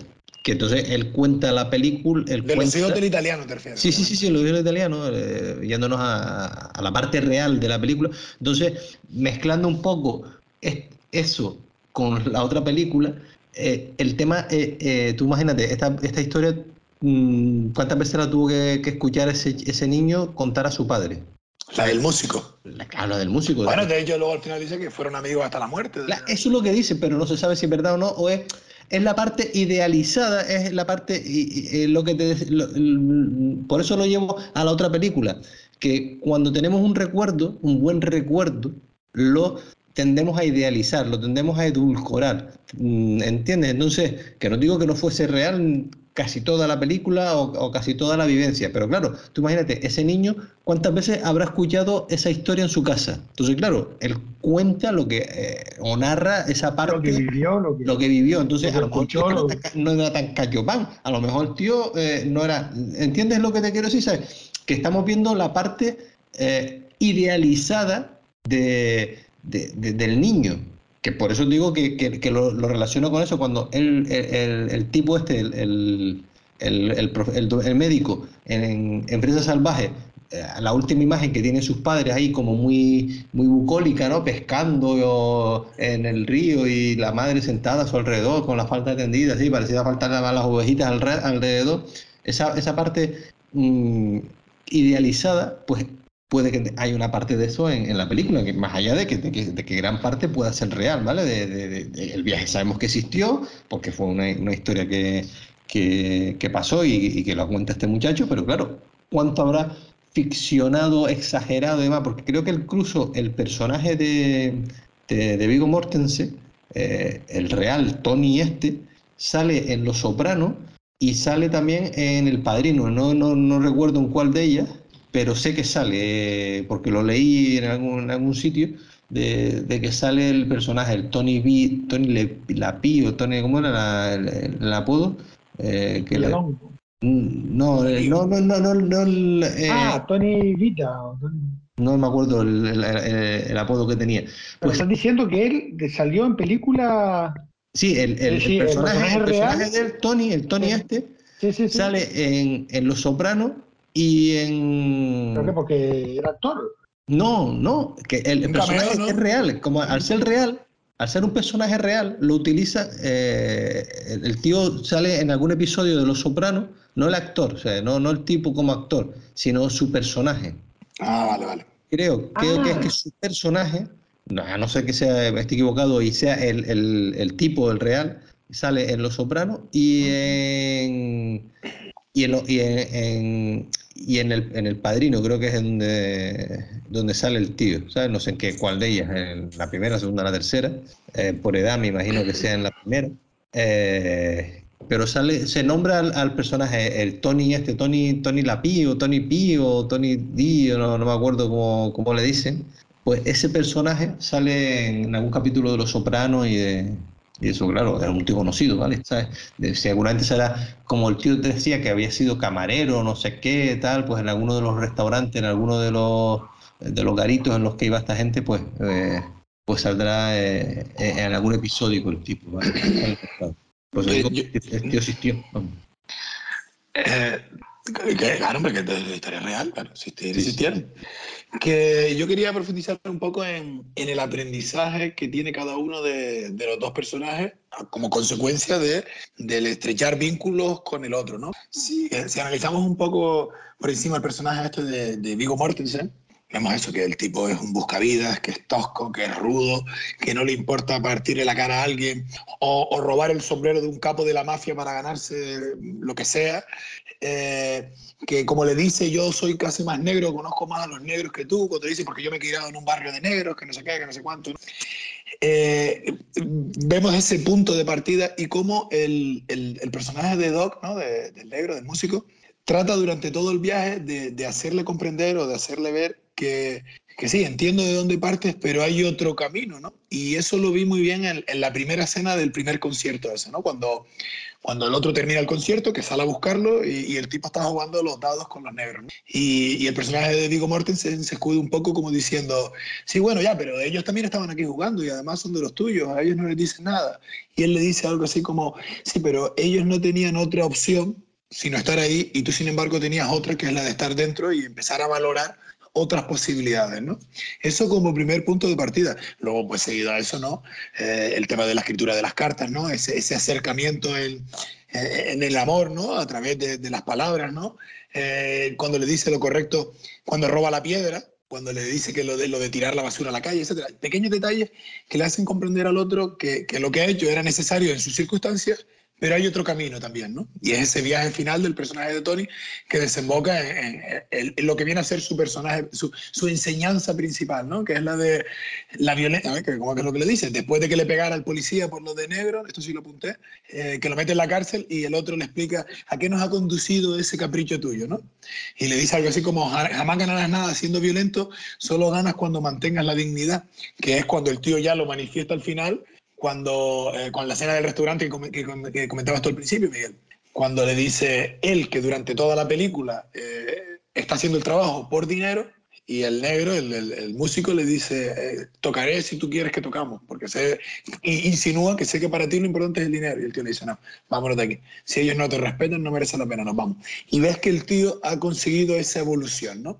Que ya hay algo más importante que, que tu beneficio personal, ¿no? Esa dignidad tuya y de los que te rodean, ¿no? Y por el lado del otro, ¿no? Pues vemos que el personaje de, de, del negro, quizás, eso lo interpreto yo, ¿no? Por las circunstancias de su condición racial, ¿no? Se ve como obligado, necesitado a querer demostrar más de cara a los blancos, ¿no? Que es lo que dice, sí, cuando estoy sobre el escenario me aplauden, cuando estoy bajo de él no puedo ni comer en su mismo restaurante, ¿no? Y se ve en eso esa exquisitez que tienen todos de esa manera, y el otro le hace ver que sí, que, sí, muy bien, pero disfruta de la vida, ¿no? Relájate, come con las manos, toca con otro piano, involúcrate en tu, en tu, en tu sociedad, en tu, en tu grupo, ¿no? En este caso los negros, ¿no? Y sobre todo lo veo en la escena cuando lo cogen en el, en el balneario gay, esto, lo que sea, que le dice, si a mí me da igual lo que tú hagas, yo estoy aquí para defenderte nada más. No te iba ni a juzgar por lo, por lo que te han cogido. Que le dice el negro, eh, pensé que en este caso no quería ni que supieras esto, quería ahorrarte esto. Y el otro le da un bofetón sin manos como diciendo, mira, ya ni me importa que seas negro, ni me importa tu condición sexual, yo estoy aquí para protegerte. El otro aprende que, en el caso del negro, ¿no? Que, que, que las cosas no son tan rígidas como él las entiende por su situación también. Hombre, y, el, y ahí el, el, el músico, Doc, mm, fíjate, el cambio que tiene cuando eh, después de eso es cuando lo, aparecen los dos italianos, aquellos mafiosos, que se lo quieren llevar y lo está esperando en la puerta, eh, como diciendo, mira, te doblo el sueldo, te dice, no, no, no, se va, yo te di mi palabra y me voy a quedar contigo. ¿Sabes? Que ahí re refuerza eso que tú acabas de decir. Eh, no me voy a ir con esta gente. Y luego también evolución de, del, del, arco de los dos personajes. Eh, cuando la, la cuando tú fíjate, la primera vez que le pasa lo de actúa con, eh, en, una mansión de blancos y, y, el, y la te están aplaudiendo y cuando el tío quiere ir al baño dice no, no tienes que irte de ahí fuera, te vas al del hotel. Y acepta eso. Y la segunda vez que le pasa es cuando dice mm, lo que tú acabas de decir, dice, eh, ¿qué hacemos? ¿Quieres cobrar? Ah, me voy y dice, no, no, nos vamos. No, que el, tío se el, el, negro se planta y dice, o ceno aquí o no toco esta noche. Sí, sí, pero, pero que te digo que, que, que ahí está la evolución del, del, personaje también, eh, de los dos. O sea, los dos han aprendido uno del otro. O sea, eh, en el primero, la primera vez, el otro le dice, pero ¿por qué nos vamos? Eh, o sea, ¿por qué vamos a meter ahí? No, nos vamos y ya está. Y en la segunda dice, tío, no, no, lo que tú quieras. ¿Tú quieres que nos vayamos? Nos vayamos. ¿Que tú quieres actuar? Pues actúa. ¿Sabes? Que, que ahí está la evolución de, de, de, eh, o, o, o del arco de, los dos personajes, eh, lo, lo, lo, que te quiero decir, vamos, que se nota ahí. Hombre, ese era el último concierto también. Que eso, eso, eso, no lo hubiese hecho al principio, ya no por la gira que tenía, sino porque también la película te muestra esa evolución y es lógico que sea al final cuando dice, oye, yo no aguanto más, ¿no? Ya porque el concierto se hizo. Él hizo su concierto. Lo que pasa es que lo hizo. Sí, en, en, en, el, otro, el otro garito donde le dijo, vaya usted, a comer, vaya usted a comer allí, que allí sirven buenos platos y tal. Y dice, bueno, pues ayude en mi concierto también. Claro, pero probablemente el Doc ha cobrado en todos los conciertos, pero el italiano va a cobrar al final. Sí. Si consigue dar el último. Y, y dejan, la decisión la dejan en manos del italiano, que es cuando sí. ves ya que efectivamente ha cambiado y dice, es la pena. Tu, tu, dignidad como persona está por encima de mi sueldo. Claro, por, por eso lo que te decía, que está el arco evolutivo de los dos personajes ahí. ¿Sabes? De que, de que ya no es solamente lo voy a cobrar, sino, oye, lo que yo quiero. Eso una de, las, una de las características de los road movies, y que lo habíamos visto también, cuando, y tu mamá también. Y tu mamá también, cuando, exacto, sí. Cuando metes, cuando metes en, en, un espacio, como en un coche, con, con, ¿vale? con el recorrido físico, pero metes a personajes distintos y ahí sí surge la confrontación. En aquel entonces era por los dos pibes en contraposición con la madurez de, de Maribel Verdú, ¿no? Eh, y aquí, pues eso, que metes a dos, dos, cosas estrictas, dos cosas, perdón, extremas, y bueno, aquí ni todo blanco ni todo negro, hay muchos grises, y lo bueno es aprender, aprender. Y si tú eres el blanco, y no me refiero al blanco porque uno sea blanco y otro negro, pero sería eh, del blanco al negro, exactamente, de los extremos. ¿no? Pues si yo soy blanco, pues me voy chupando un poco de negro, y si yo soy negro, voy chupando de los blancos. Y en el fondo, de lo que muchas veces se trata en esta vida, que es de aprender, de aprender de, los que tienes a tu alrededor y de los que conviven. Mire, ¿con qué, con qué escena? antes, antes, de lo de la escena, Samuel, iba a decir, y, y, yo creo que incluso el que opera antes el cambio en él es el de Tony. Porque cuando termina la película, o cuando va terminando, ¿no?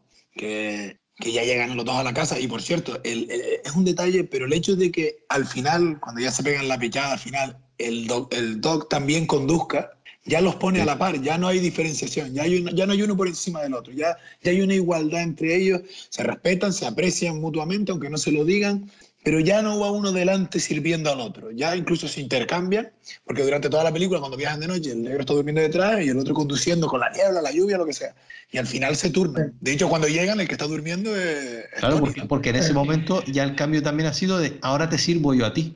Pero, pero por eso, pero ya ahora lo que iba, que el último aprendizaje, el que lo recibe es el negro, cuando, sí, ya ha llegado a la casa, le dice al sirviente que se puede ir, que es Navidad, que vaya con su familia, se sienta y desde la distancia ve el trono y lo que para él representaba, esa superioridad por lo menos dentro de su mundo con respecto a los blancos que lo han tratado mal, ¿no?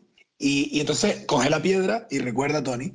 Y recuerdo, y entiendo que recuerda, pero a mí me hizo recordar la conversación que tienen cuando eh, no le dan una habitación al negro, pero dice, yo la cojo y te vienes a la mía, que empiezan a hablar del hermano del negro y tal. Y Tony le dice algo así como... Em, el mundo está lleno de gente solitaria que no da el primer paso porque él no se atreve a llamar a su hermano. Pero sin embargo, ahí no llama al blanco, pero se presenta en la casa. Porque cuando lo deja en la casa, le dice el blanco, pero no, entra para que conozcas a mi familia. Y él quizás todavía con cierto orgullo o miedo se va.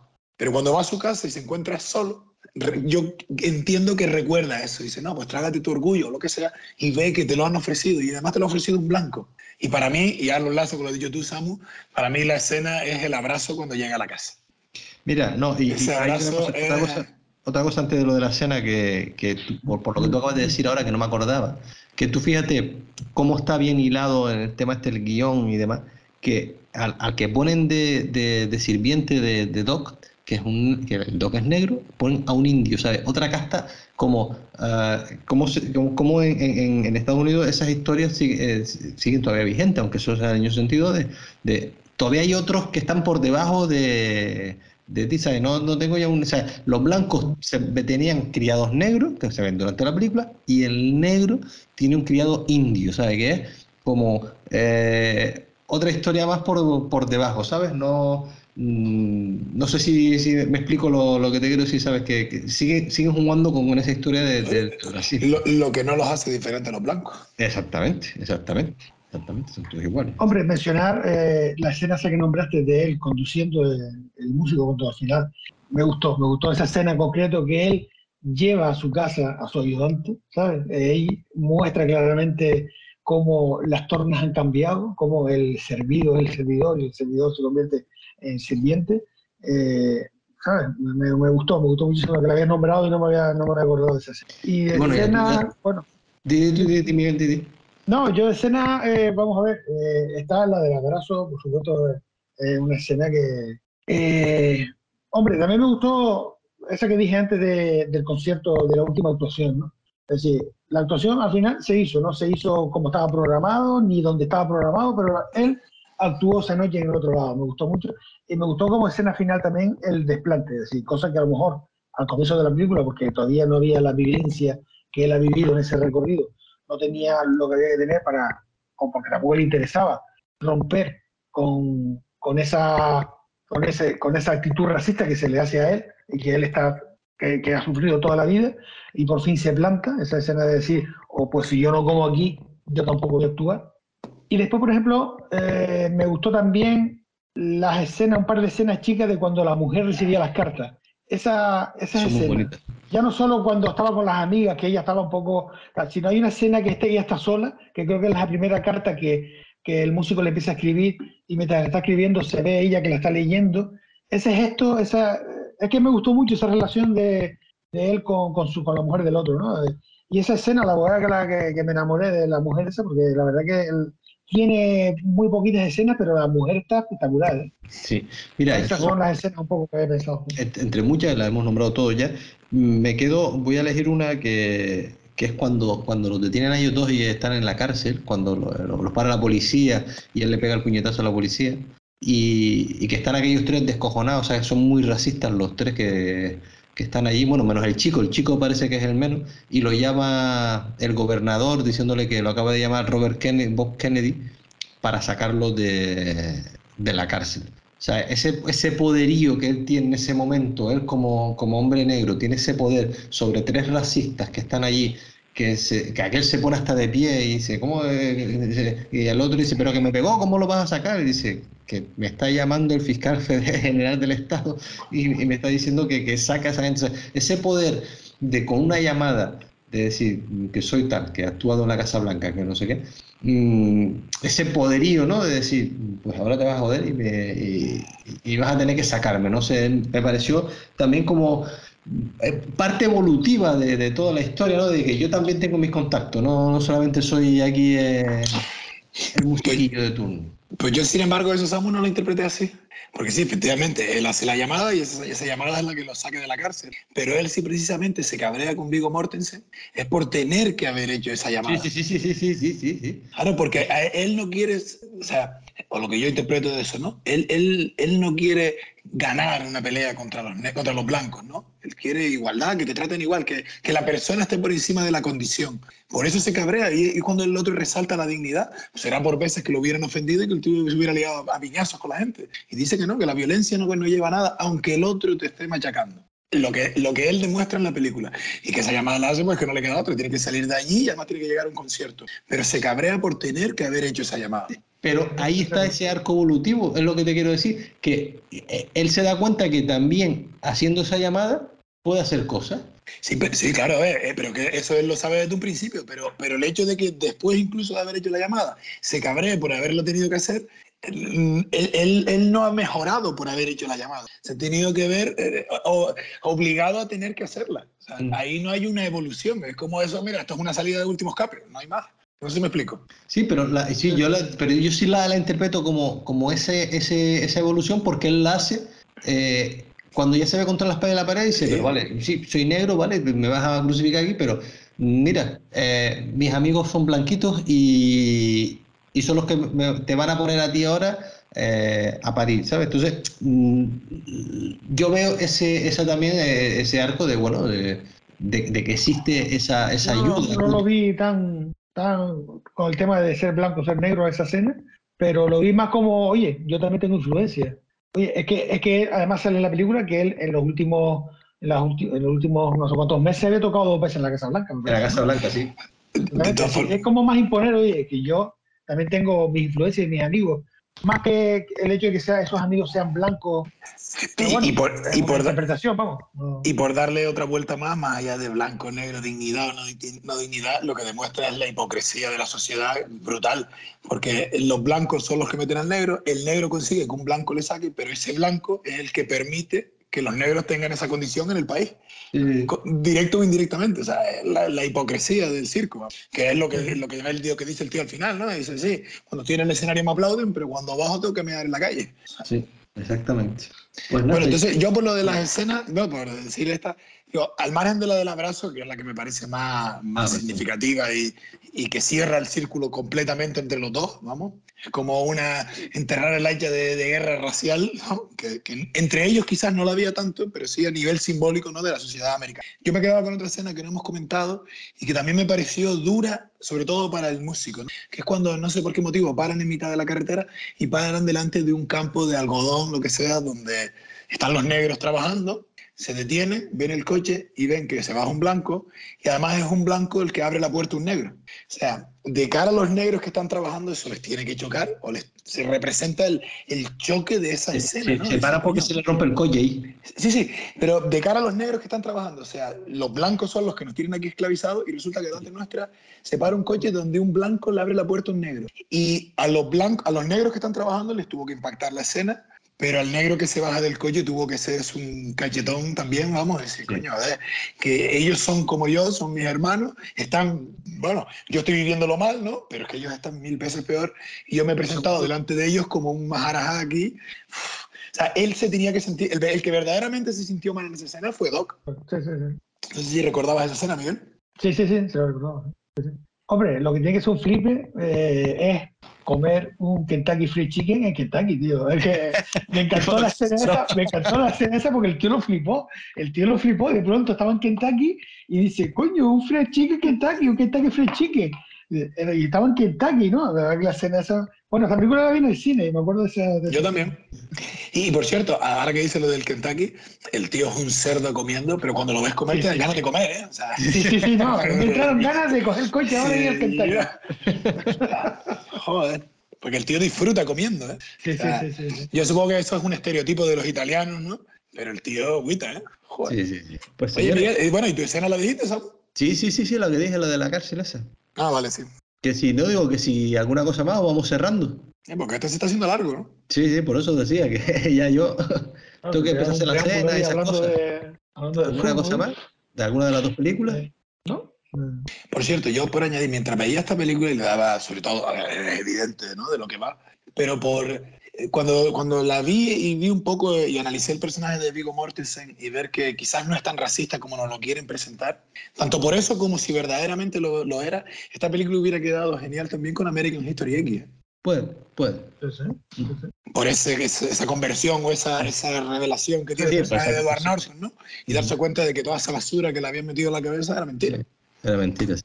Puede, puede. Como curiosidad, eh, bueno, yo sé el chiste fácil hace tiempo, que el actor que representa al músico que ganó el Oscar y Vigo Mortensen, no, no. es que digo, digo el actor porque no sé cómo se llama, no sé qué, Ali. Marsala Ali, ¿no?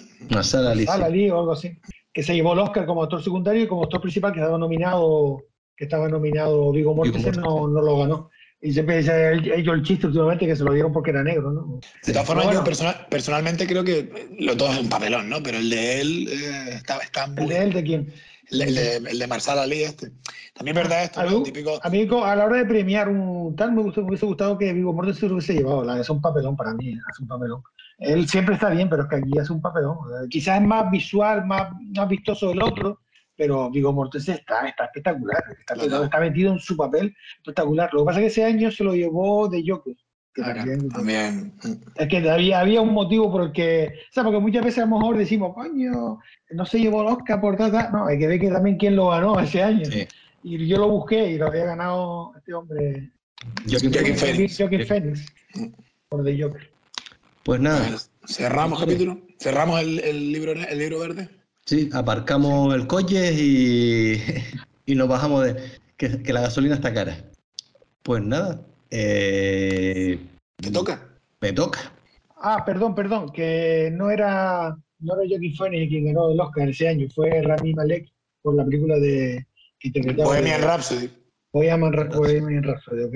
Perdón, Y, y- Cuarón la ganó por Roma, que esta fue mejor eh, película y Cuarón como mejor director por Roma, por el año de Roma. Sí. Pues nada, aclarado este lapsus, película para el programa, para el episodio 56 sería, Miguel. Sí, 56. sí. Pues nada, pues para el, el próximo episodio de la cinta métrica, que sería el 56, veremos eh, las dos películas, que serían la 110 y la 111. La 110 sería la, o será, La Noche Americana de François Truffaut de 1933. Y la 111, la película española Encallado de 2013 de Alfonso Sarasúa. Pues como siempre, un placer. Y Dani, tu ¿Qué? ¿Cómo terminamos? tu chascarrillo de cómo terminamos. Bueno, pues ya saben, respeten a los negros, a los blancos, a los homosexuales, a todos. Que no haya más libros. no Respeten a todo el mundo. Que no haya más libros verdes ni nada verde. que te he relacionado con esto. y a vivir. Ahí está, ahí está. Voy a ser como un recurrente, lo voy a meter en todos los, en todos los podcasts. Pues nada, señores, nos vemos. Bueno, oye, pues gente, nos vemos. Hasta la próxima. Bueno, vale, Venga, gracias. señores, nos vemos la vuelta. Hasta luego. Venga, Vale, nos vemos.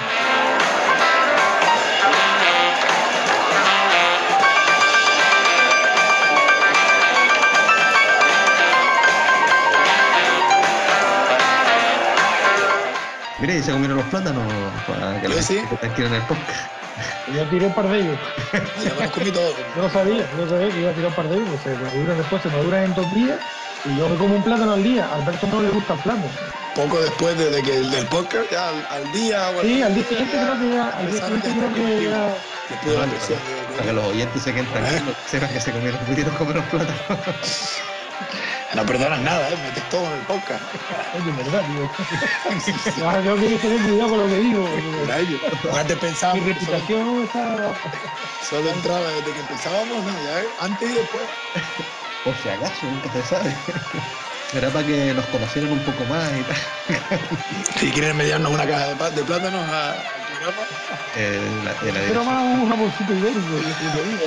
Bueno, no empecemos. Cualquier cosita que, que sea recibida, eh, que sea enviada, bien recibida es.